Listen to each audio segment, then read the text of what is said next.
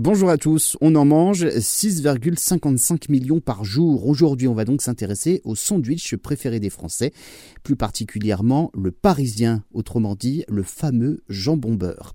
76 sandwichs sont vendus par seconde en France chaque jour. La moitié des sandwichs consommés est donc un jambon beurre. 70% de la population active consomme un sandwich à l'heure du déjeuner. On s'intéresse donc particulièrement aujourd'hui à l'origine du parisien, ces deux tranches de pain baguette avec à l'intérieur du beurre et du jambon.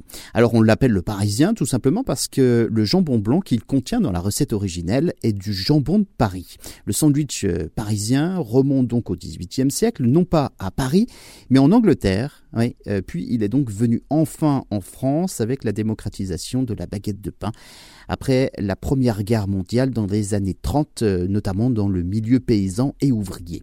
Le Parisien reste un monument de notre gastronomie française, mais un monument en péril puisqu'il perd peu à peu sa place dans le cœur des Français. Sa part de marché en France diminue d'année en année au profit des hamburgers, des kebabs, des bagels et d'autres sandwichs de restauration rapide. Pour un jambon beurre compté donc euh, en moyenne en France entre 2,93€ et 3,48€, notamment les plus chers en région parisienne. Le sandwich parisien est même devenu un indice économique, un indicateur du pouvoir d'achat des habitants ville par ville.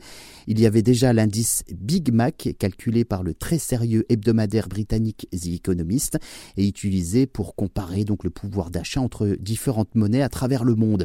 Ici, l'indice jambon beurre pointe l'évolution du coût de la vie du pouvoir d'achat en se basant sur 1056 euh, relevés du prix du sandwich parisien dans 80 villes françaises.